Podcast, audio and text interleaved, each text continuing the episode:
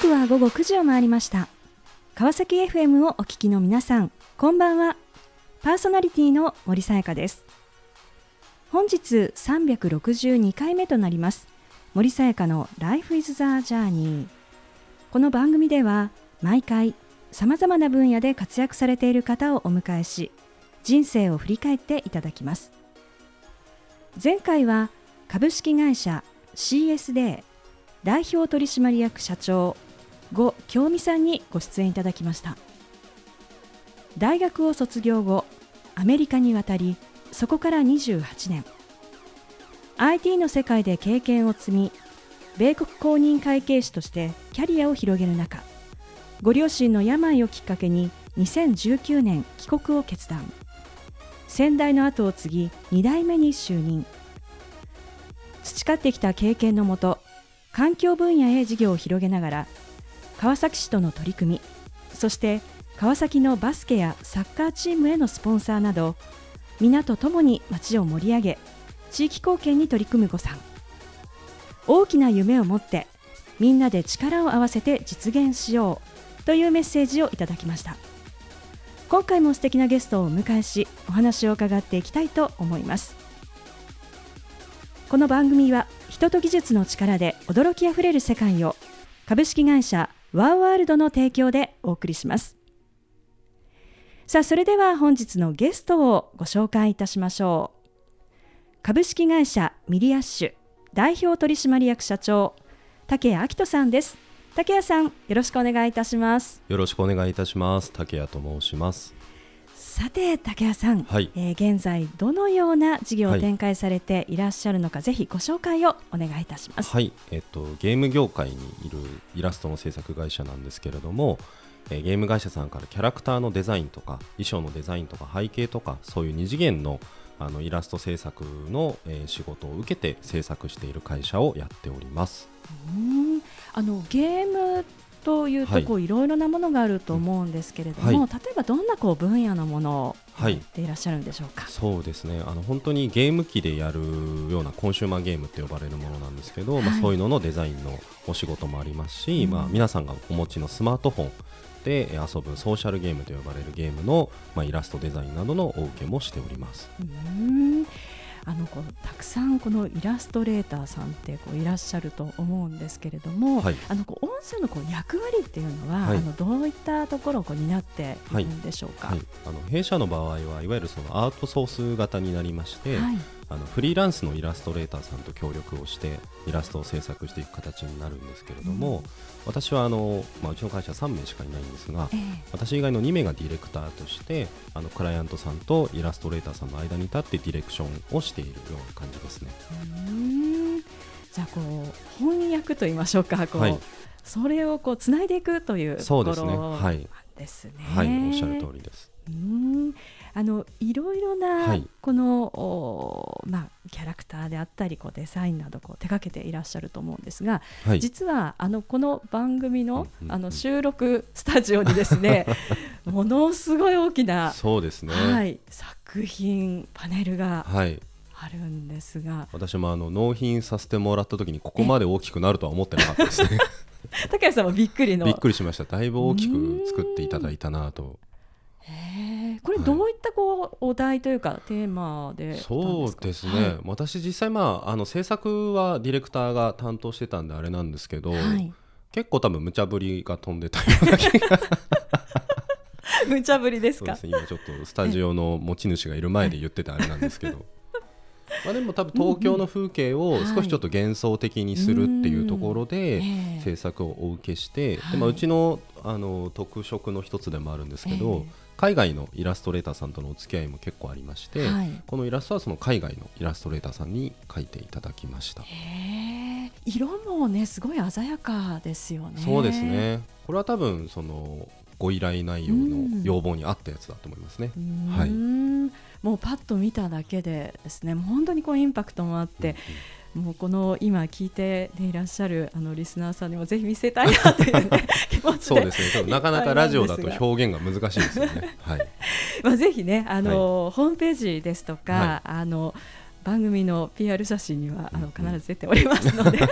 リスナーの皆さん、ね、ぜひね、はい、あのご覧になっていただきたいなと思っております。はい、さああそれではですね、えー、竹谷さん、まあ、なぜですねあのこういったご事業を、あのこう展開されていらっしゃるのか、あの今に至るまでを、お伺っていきたいと思います。はいでもともとあの竹さんはあの最初のこうキャリアってどんなところからスタートしているんでしょうか、はいはい、えー、っと新卒で入ったのが本当に営業会社にあの入りまして、まあ、営業として、まあ、当時もあった言葉だと思うんですけどいわゆるブラック企業みたいなところで、えー、えっと、4年間働いたっていうのが最初のキャリアでした。うんじゃあもう今と全然違うね、ねお仕事ですよね、はい。はい、特にあのやりたいこととかも夢とかもない人間だったので、まあ、とりあえず就職活動をして、はい、まあ、条件が合うところに、まあ、たまたま入ったっていうような格好でしたね。もう入社されて、まあ、この当時の日々っていうのは、はい、こうまあ、今思い返すと、はい、うん、どんな日々でしたか？そうですね、まあ、でもうんまあ、自分の趣味、まあ、ゲームがずっと好きだったので、はい、まあ、会社に行く前と会社から帰ってきた後はゲームしたりネットしたり、漫画読んだりっていう感じではあったんですけど、逆に会社にいる時間は本当に虚無というか、あのとにかく時間が終わるのを待つような、はい、あ働き方をしていましたね。なんかその当時の同僚に言われたんですけど、えー、あの会社に出勤していく歩き方が相当遅かったらしいです。はい、9時出社だったんですけど、えー、8時59分ぐらいまでには会社に行きたくなかったんですごい牛歩のようなあのゆっくりした足取りで歩いてたそうです。ですね、はい。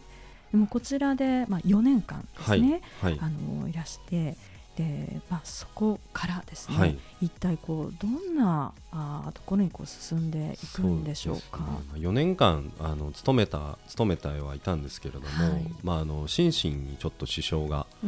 のきたしてしまって、えーまあ、会社を辞めるってなりまして、まあ、その後1年間ずっとニートとして、あの毎日ゲームとネットしかしない最高の生活をしていたんですけれども、あのいよいよ貯めてたお金がなくなるっていうことであの転職活動をしようと、うん、でその時また条件が合うところで、はい、あんまり自分がその辛くなさそうな環境というか、うん、を探してた時に見つけた会社が前の会社ではい、でそちらもイラスト制作会社だったんですけど、そこに入ったのがちょうど10年ぐらい前ですね。2013年の4月にそこに入りました。じゃあそこがこう今のですね、はい、このあのご事業につながっていくところですね、はい、出発点ですね。はい、へで入社されて、はい、あのどんなお仕事をされていたんでしょうか、はい、あの社長のアシスタント業務っていう感じだったんですけど、まあ、あの10名当時10名ぐらいにも満たないような小さい会社だったので、えー、あの社長がほぼほぼ事務周りとかをやっていたんですけど、そこのお手伝いをするっていうのが最初のスタートでしたね。見積書を作ったりとかあの請求書を当時まだ紙文化だったので、はい、請求書を郵送したりとか、えー、そういうことを最初はやっておりました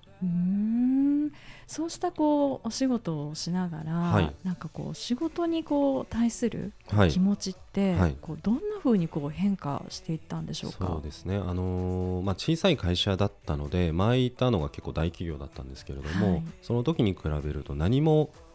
制度とか、あの規則とかが全くない会社だったので、まあ、それをこう自分で作っていかなくてはいけない、で代表は代表の仕事があるので、はい、えそういうところのこう叩き台を自分が作ったりとか制度設計の本当に最初の部分をやったりっていうのを結構任されることがありまして、でそれが結構自分の中ではあの楽しかったというか、まあ、これまでの知識経験を生かして、はい、えー、これまでにないものを作っていくっていうのが、まあ、仕事としては新しい感覚だったのですごい楽しかった思いがありますね。いやその後のお話大変気になるところなんですが、はい、あの後半引き続きお話を伺っていきたいと思います。はい、えー、さてここで、えー、ゲストの方の意外な一面を探ることを目的にこんな質問をさせていただきます。はい、今竹谷さんが興味関心を持っていることを教えてください。興味関心を持っていることは、はい、何ですかね？ゲームですかね、引き続き本当にそこにしか逆に言うと興味が持てない人間なので、はい、ちょうどこの間あなたの1年間のゲーム時間みたいなのが発表されてたんですけど、はい、550時間今年はゲームしてたのでまあそれぐらいずっと興味関心があって多分来年もそれぐらいはゲームするんじゃないかなと思ってるので、はい、基本的には新しいゲームソフトがずっと気になってるみたいな人間です。じゃあ来年こうどんなね、はい、また新しいゲームが出るのかそうですね。はい。ですね、はい、ありがとうございます。さあそれではここで一曲お届けしたいと思うんですが、はい、では竹谷さんぜひ曲紹介をお願いできますはい、まあ、ゲーム好きというのもあってゲーム音楽を紹介させてください、はい、来年あのリメイクが発売されるゲームでもあるんですけどゲーム「ペルソナ3」のオリジナルサウンドトラックから「えー、バーンマイトレッド」です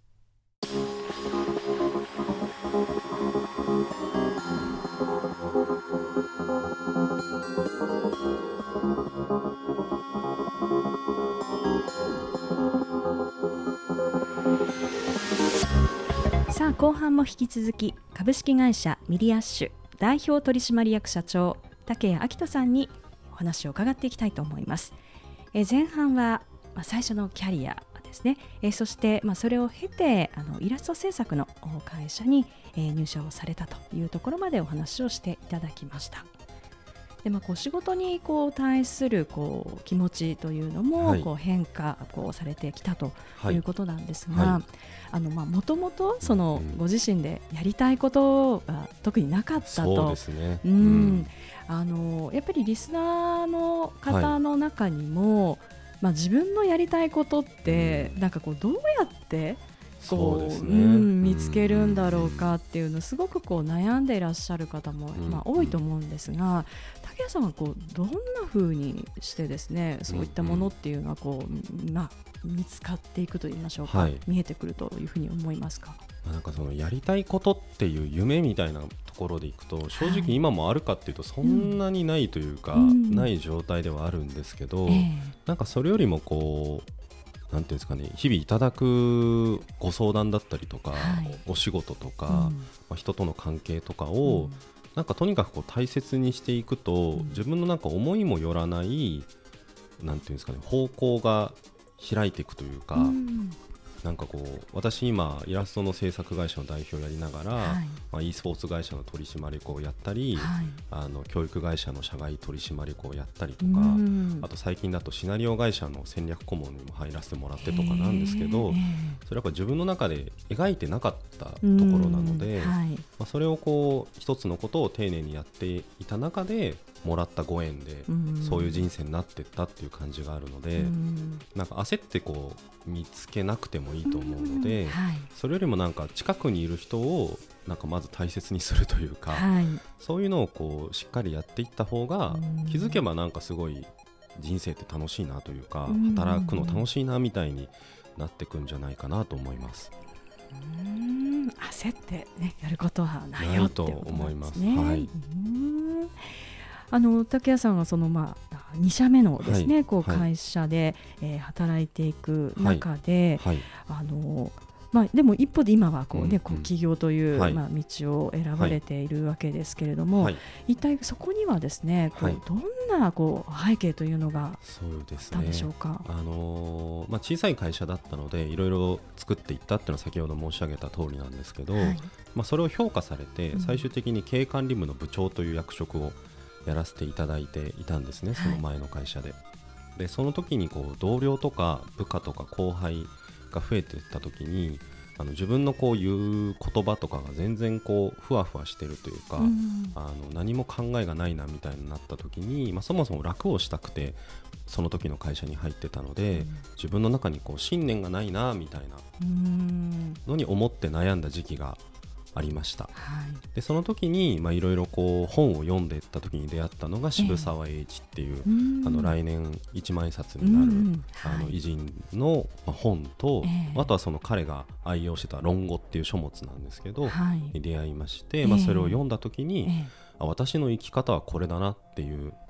渋沢栄一と論語をあの手本として、えー、えー、生きていこうって思ったのがその最初の起業に向かう時のきっかけでしたね。そうですか。でもこの自分にはこの信念がないっていう、はい。はい、ここにまず最初にこう思うっていうところもすごく大きなことですよね。そうですね、うん、まあ、本当にあの人その同僚とかにこう語って聞かせるような言葉とかもこう誰かの本当に受け売りというか、浅いような言葉をさもこう知ったかぶってというか喋ってたような感じがやっぱり自分の中にあって。で結局自分が大切にしたいことって何なんだろうかっていうのが全然やっぱ当時答えがなかったんですよね。でそれがやっぱ自分の中であの少し気持ち悪いなと思ったので、いろいろ本を読んでいったっていうのはあります。うん。まあ、いろいろ読む中でこの渋沢栄一そしてまあ論語ですね、はい、まあ、これが私の生き方だと。そうですねうん。あの特にこう、はい、どういったこう部分にですね影響を受けたんでしょうか、はい、えっと、渋沢栄一はですね経営者にこう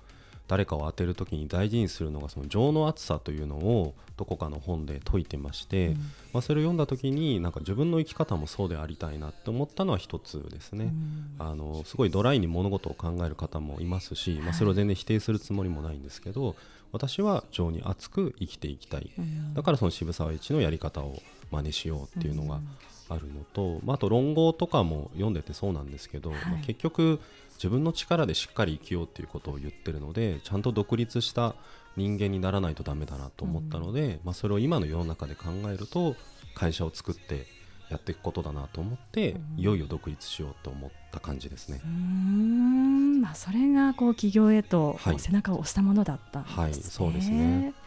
えー、そして2017年、はい。えーまあ、企業と。そうですね、うん、で今のこの3名のメンバーでスタートされたんですね。はい、そうです。うん。当時ってなんかどんな思いでした？そうですね、まあ、はい、あの他の2人が、うん、あのまあ、家も買っててご家族もいてみたいな感じだったので、まあ、その2人が一緒にやろうって言ってくれた以上なんかできないで終わってはいけないなっていう、うん、なんかもうやるしかないっていうその感覚ですかね、えー、なんか不思議な感覚ありましてなんか使命感というとちょっとおこがましいんですけど、私が、まあ、自分がその会社作りたいと思ってあの誘っていった2人なので、はい、まあ、である以上は2人にその独立をする前の人生の方が良かったって思わせちゃいけないなと、うん、竹谷と一緒に会社をやってよかったなって思ってもらえる人生にしなくちゃいけないっていうのがやっぱその時はすごい強くて、うん、まあ、それもあって当時はすごいこう燃えてたというかはい、なんか何かに駆られるように動いてましたね。じゃあそこからまあスタートして、この今に至ると。いうことですが、はい、あの今までのこう起業されてから今をこう振り返った中で、はい、あのこう直面したこう壁みたいなものっていうのはありましたか、壁ですね、はい、壁うんまあなんかその大小壁はいろいろあるとは思うんですけど、うん。うんはい、なんかおかげさまでそんなに、うん、まあ、私が能天気なだけかもしれないんですけど あんまりこう壁だと思うものがないというか、まあ、その世界に目を向ければあのそれこそ戦争してたりとか、あの紛争してたりっていう事態もある中で、はい、なんかそういうのが全くない状態で、あのビジネスをできているっていうことがいかにその恵まれてるかっていうのは日々思ってはいるので、壁は感じたことがあんまないかなと思いますね。多分楽観的なのかもしれないですけど。え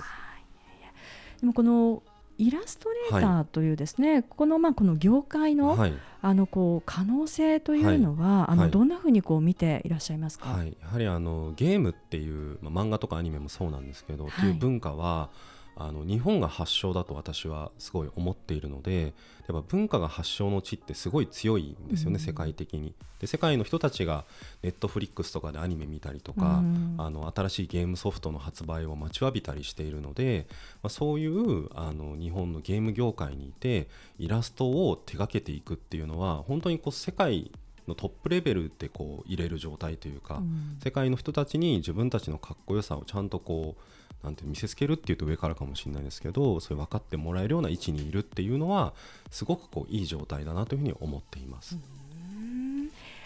あのちょうど今日はあの本当に最後のですね、はい、今年最後の放送で、はい、はい、あのもういよいよですね、もう新しいこう年をまあ迎える、ことになっておりますが、はい、あの2024年ですね、あのどんなこう年にしていきたいですか？そうですね、まあ、今年1年振り返っても思いもよらないご相談をいただけて、うん、思いもよらないような人生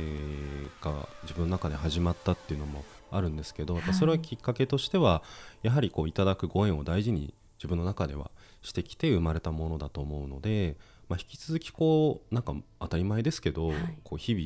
いろんな人たちに感謝をしながら自分のできることとやりたいことをちゃんとバランスして生きていくっていうのをなんか来年もこうそれはたゆまずにあのやっていきたいなというのは強く思っています。さあ、えー、この番組ではゲストの皆さんに必ずお聞きしている質問があります。竹谷さんにもお伺いさせていただきます、はい、これから自分の夢を実現しようと考えている方々へ、はい、背中を押すメッセージをお願いいたします、はい、まあ、あの先ほどもあのお伝えしたかと思うんですけれども、まあ、自分がやりたいこと夢がある時こそあのしっかりその他の近くの人たちを大切にするというか鶴の恩返しってあの1羽助けたからだけであれぐらいになってますけど1万羽助けたら多分毎日あの時助けていただいた鶴ですってなると思うんですよね、そういうふうにやっていくことが遠いようでいて意外と夢に近づく一歩なんじゃないかなというふうに思ってますのでまずは近くの人たちをなんか大切にして差し伸べられそうだったら手を差し伸べていくっていうのを大事にされた方がいいかなというふうに思います。素敵なメッセージをありがとうございました、はい、ということで本日は改めまして株式会社ミリアッシュ代表取締役社長竹谷彰人さんにご登場いただきました。竹谷さんありがとうございました。ありがとうございました。さあそれでは最後にもう一曲お届けしましょう。ビリー・アイリッシュで What Was I Made For?